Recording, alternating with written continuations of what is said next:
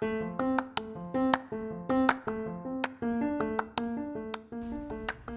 Olá, galera. Bom dia, boa tarde, boa noite. Estamos começando agora mais um informativo diário que cai bem a qualquer hora do dia. Eu sou o Nicolas, um dos representantes do grupo Direito na Voz, juntamente com os meus companheiros Amanda Veloso, Débora Oliveira e Júlio Pasqualinoto. Somos estudantes do sexto semestre de Direito na Universidade de São Judas Tadeu. E hoje iremos abordar um tema que toma conta das pautas jurídicas, que está em estágio inicial de discussão, muito em conta dessa vigência recente. Diante disso, abordaremos o tema da LGPD, Lei Geral de Proteção de Dados, e os impactos dela na saúde suplementar. A princípio, temos que contextualizar o tema para que você não fique perdido. Pois bem, não é nenhuma novidade que as revoluções industriais promoveram profundas alterações na sociedade nos séculos 20 e 21 e que ainda estamos sujeitos a renovações constantes. Nós sabemos que tais avanços permitiram um transporte mais rápido de pessoas, de produtos e de informações por distâncias intercontinentais, além da comunicação ter encurtado o distanciamento entre as pessoas, Podemos citar como exemplo o WhatsApp ou o Skype. É incalculável o volume de informações que nós, através da internet, temos acesso. E, do mesmo modo, para a nossa navegação, é comum que nós, usuários e consumidores, disponibilizemos dados e informações, como em caso de aplicativos de banco e compras online. Agora a pergunta que não quer calar é o seguinte: os nossos dados também devem ser facilmente acessados ou transferidos? De fato, muitos produtos e serviços estão sendo comercializados de maneira online, o famoso e-commerce. E isso desperta uma preocupação de como lidar com a privacidade e segurança de tantos dados fornecidos e armazenados.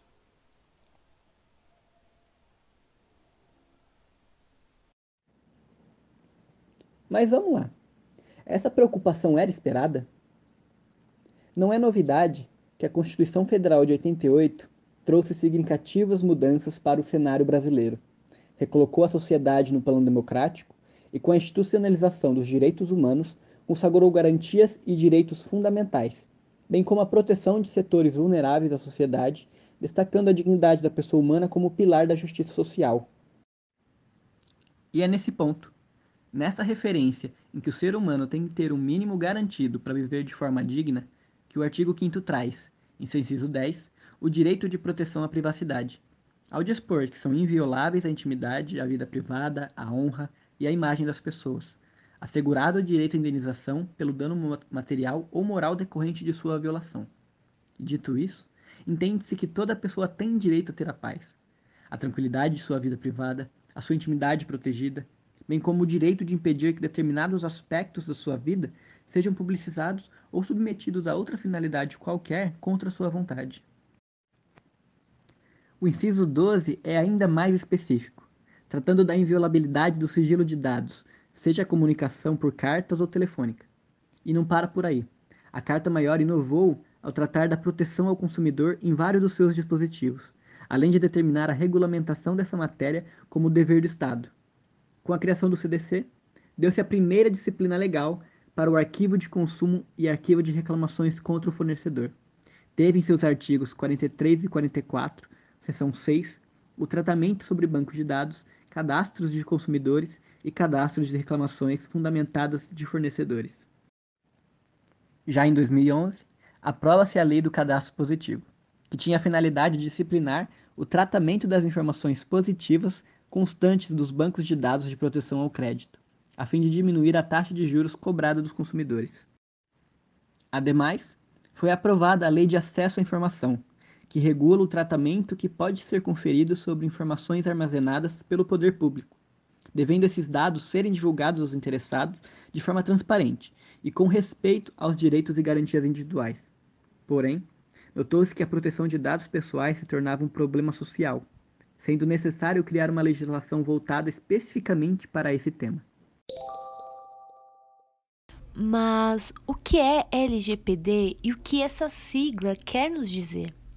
Lei Geral de Proteção de Dados, que dispõe sobre a proteção de dados pessoais, uma lei geral aplicável a qualquer pessoa que realize o tratamento de dados no Brasil, independente do segmento, inclusive o da saúde suplementar, que abrange operadoras de planos de saúde, prestadores de serviços e etc. Para o professor Gustavo Tepedino, a Lei Geral de Proteção de Dados brasileira se anuncia como um passo indispensável no caminho da proteção efetiva e de pleno exercício da autodeterminação existencial e informacional da pessoa humana. Agora, vamos falar um pouquinho sobre a aplicação da Lei Geral de Proteção de Dados. O artigo 3 da LGPD, ele é bem claro, quando ele frisa que essa lei ela se aplica para qualquer operação que trate de dados pessoais, por pessoa física ou jurídica, de direito público ou privado, do país de sua sede ou do país onde estão localizados os dados, desde que a operação de tratamento seja realizada no Brasil e tenha fins econômicos. Sei que agora você deve estar se perguntando: o que queremos dizer quando falamos toda operação que trate de dados? Pois bem, podemos observar que ocorre, por exemplo, na coleta de dados, a produção, a recepção, a transmissão, distribuição, processamento, arquivamento, armazenamento, eliminação, avaliação de controle de informação, modificação, comunicação, transferência, difusão ou extração dos dados. Para que não restem dúvidas, vou falar um pouquinho sobre as hipóteses em que a LGPD não se aplica. Não será aplicada essa lei quando o tratamento de dados pessoais forem realizados para as seguintes hipóteses: por pessoa física, para fins exclusivamente particulares e não econômicos, para fins exclusivamente jornalísticos e artísticos ou acadêmico, para fins exclusivos de segurança pública, defesa nacional, segurança do Estado e por aí vai. E vamos às raízes dos fundamentos da LGPD, que regem a relação jurídica que envolve o tratamento de dados, previstos no artigo 2, e são diversos, sendo que todos se orientam de acordo com os direitos e garantias dos titulares de dados pessoais, especialmente em relação à liberdade, à privacidade e ao livre desenvolvimento da personalidade. Para que possamos entender melhor sobre essa lei, vamos comentar um pouco sobre os princípios que regem a LGPD. Os princípios intrínsecos na regulamentação, disposto em seu artigo 6, também possuem um leque considerável, sendo mais importantes destacar algum deles como o princípio da finalidade, que é a realização do tratamento para propósitos legítimos, transparentes e devem ser informados ao titular dos dados, sem que ocorra posterior tratamento para finalidade diversa. Outro princípio que rege a LGPD é o princípio da exatidão, onde os dados precisam ser informados com informações precisas sobre os seus titulares. Vale ressaltar também o princípio da segurança, que consiste em que sejam utilizadas medidas técnicas e administrativas aptas para proteger esses dados pessoais. Além de todos esses princípios que falamos, vamos lembrar que é fundamental que tenha o consentimento do titular de dados sendo que ele terá acesso a qualquer dado a seu respeito e poderá inclusive solicitar sua exclusão. Mas quem é o sujeito? A LGPD nos explica quatro sujeitos: o titular, o controlador, o operador e o encarregado. O titular de dados pessoais são pessoas físicas que tenham seus dados disponibilizados por terceiros.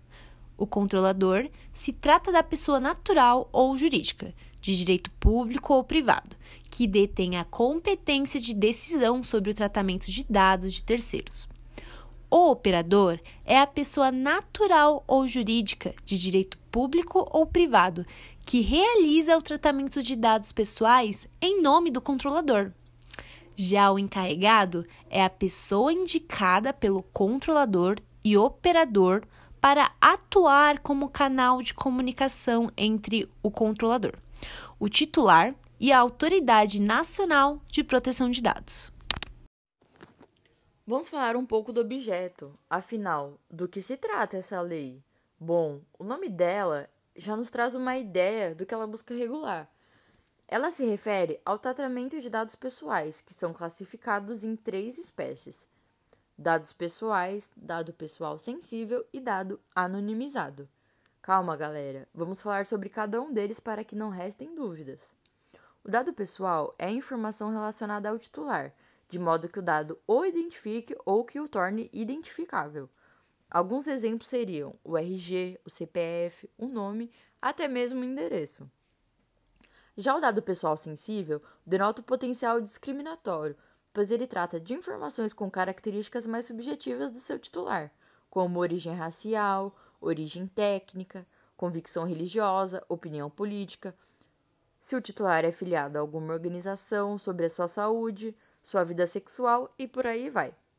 O dado anonimizado ou anônimo é aquele que carrega informações sem que seja possível identificar o seu titular. A anonimização é a utilização de meios técnicos e razoáveis disponíveis no momento do tratamento, de modo que o dado perde a sua possibilidade de ser associado a algum indivíduo. Vale ressaltar que encontramos a junção desses dados estabelecidos em uma ou em vários locais de maneira eletrônica ou física, nos referimos ao banco de dados. Além disso, a LGPD traz determinações de tratamento para dados pessoais e para dados pessoais sensíveis. Estabelece em seu artigo 7 as hipóteses nas quais o tratamento dos dados pessoais poderá ser realizado. São 10 incisos previstos. No entanto, nota-se que a hipótese do consentimento do titular não é exclusiva, admitindo-se outras possibilidades de coleta e utilização desses dados. Dentre eles, dispensa-se o consentimento no tocante à tutela da saúde, quando for exclusivamente para procedimentos realizados por profissionais da saúde, serviços de saúde e autoridade sanitária. Já no artigo 11, são abordadas as hipóteses de realização do tratamento dos dados sensíveis, que são divididas entre as possibilidades em que há a determinação de consentimento do titular e a que dispensa esse consentimento. Vale ressaltar que este segundo prevê tais situações de autorização em um rol taxativo. E, assim como no tratamento dos dados pessoais, o artigo 11, inciso 2, a linha F, admite a possibilidade de dispensar o consentimento no que tange a tutela da saúde. Das sanções. A LGPD prevê um rol de sanções administrativas, como advertência por infrações cometidas no tratamento de dados, essas sanções serão aplicadas pela ANPD, a Autoridade Nacional de Proteção de Dados, após instauração de procedimento administrativo, assegurado contraditório e ampla defesa. Além disso, tais sanções não substituem a aplicação de sanções administrativas, civis e penais, definidas pelo Código de Defesa do Consumidor, o famoso CDC. Mas como será que isso funciona quando falamos da saúde complementar? Bom, o sistema de saúde brasileiro se caracteriza por seu hibridismo, sendo marcante a interação entre os serviços públicos e a oferta privada na conformação da prestação dos serviços de assistência à saúde, dando origem a dois subsistemas. De um lado está o público, que incorpora a rede própria e a conveniada do SUS e de outro está o subsistema privado, que agrupa a rede privada de serviços de assistência à saúde, nelas incluídas a prestação direta dos serviços por profissionais e estabelecimentos de saúde, e a cobertura dos riscos de assistência pelas operadoras de planos. Configura-se a relação jurídica de consumo dos serviços de assistência à saúde suplementar entre consumidores que figuram como titulares de planos, seus dependentes, agregados, beneficiários, usuários, ou seja, todos os que utilizam ou adquirem serviços de saúde como destinatários finais ou equiparados, e o fornecedor, que se identifica como operadora de planos de assistência, conceito extensivo às seguradoras e às administradoras de benefícios. Assim, como aos que, em seu nome, prestam serviços por meio de hospitais, clínicas, laboratórios, médicos e demais estabelecimentos ou profissionais que compõem sua rede assistencial. Portanto, essa relação de todos aqueles que prestam assistência à saúde no mercado de consumo aos seus consumidores ou pacientes está amparada pelo Código de Defesa do Consumidor. A Lei 9656 de 98, conhecida como Lei dos Planos de Saúde, impõe uma disciplina específica para as relações de consumo na saúde suplementar, mediante o disciplinamento da cobertura assistencial, abrangência dos planos, rede credenciada procedimentos e eventos cobertos e não cobertos, carências, doenças e lesões pré-existentes e cumprimento de cláusulas contratuais, além de estabelecer normas de controle de ingresso, permanência e saída das operadoras nesse mercado, e também estabelece normas relativas à solvência e liquidez dessas operadoras, a fim de preservar sua sustentabilidade e transparência. Em seu artigo 35G, dispõe que se aplicam subsidiariamente aos contratos de plano de saúde as disposições do CDC.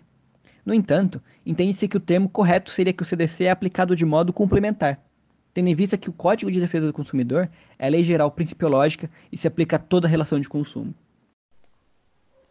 A partir de 2000, passou a se submeter à Agência Nacional de Saúde Suplementar, ANS, agência reguladora vinculada ao Ministério da Saúde, incumbida de fiscalizar regulamentar e monitorar o mercado de saúde suplementar, no intuito de inibir práticas lesivas ao consumidor e estimular comportamentos que reduzam os conflitos e promovam a estabilidade do setor. No mercado de consumo da saúde suplementar, o acesso, o tratamento e a integração dos dados pessoais e dos dados pessoais sensíveis do consumidor, tanto pela ANS como pelas empresas que atuam neste setor, são imprescindíveis para a elaboração de políticas públicas eficazes e para a prestação do serviço ser adequada e ser também de qualidade. Sobre os dados pessoais disponíveis no setor de saúde suplementar, a ANS, entre suas atribuições, procede à integração de informações com os bancos de dados do Sistema Único de Saúde e requisita o fornecimento de informações às operadoras de planos privados de assistência à saúde, bem como da rede prestadora de serviços a elas credenciadas. Mas então, o que a ANS obriga? Ela obriga que toda operadora, quando solicitar autorização de seu funcionamento, designe um responsável pela área técnica de saúde, pelo fluxo das informações relativas à assistência prestada aos consumidores de plano de saúde, o qual deverá zelar pela proteção do sigilo das informações assistenciais. Mas, independentemente das obrigações do responsável pelo fluxo de informações assistenciais, as operadoras permanecem responsáveis pelo envio das informações à ANS, respondendo pela omissão ou incorreção dos dados.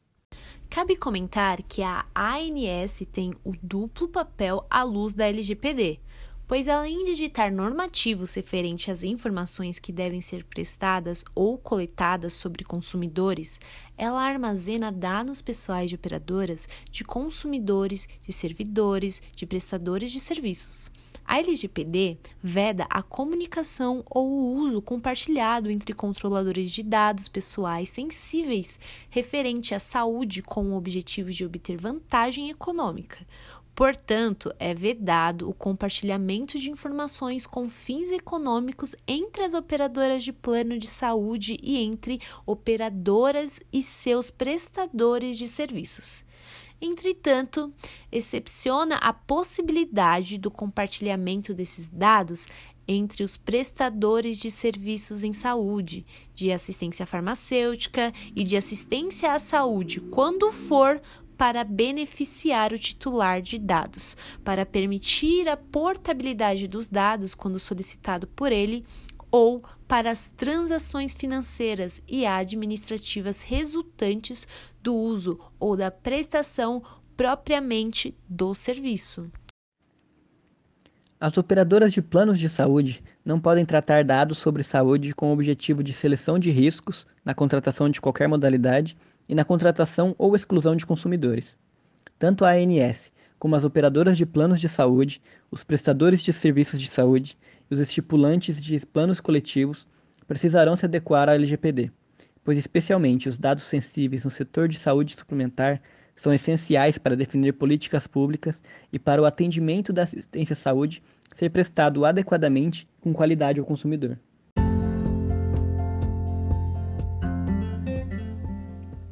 Estamos chegando ao fim desse nosso podcast, o que nos permite concluir que o Brasil conta com instrumentos jurídicos para a proteção à liberdade e privacidade de dados pessoais e dados pessoais sensíveis para, de um lado, proteger o cidadão, aquele que é o titular dos dados pessoais, de qualquer prática abusiva e desleal, proporcionando confiança e permitindo a ele o acesso a informações a seu respeito, e, de outro modo, impor regras e limites de como essas informações devem se dar na sociedade. A Lei Geral de Proteção de Dados Pessoais traz impactos para o setor de saúde suplementar, onde todos os atores precisarão agir imediatamente para implementá-la. Ou seja, esse setor merece atenção redobrada, especialmente porque, além de dispor de dados pessoais, dispõe de dados pessoais sensíveis de terceiros, que denotam maior cuidado e rigidez, pois englobam informações referentes à saúde do cidadão ou do consumidor.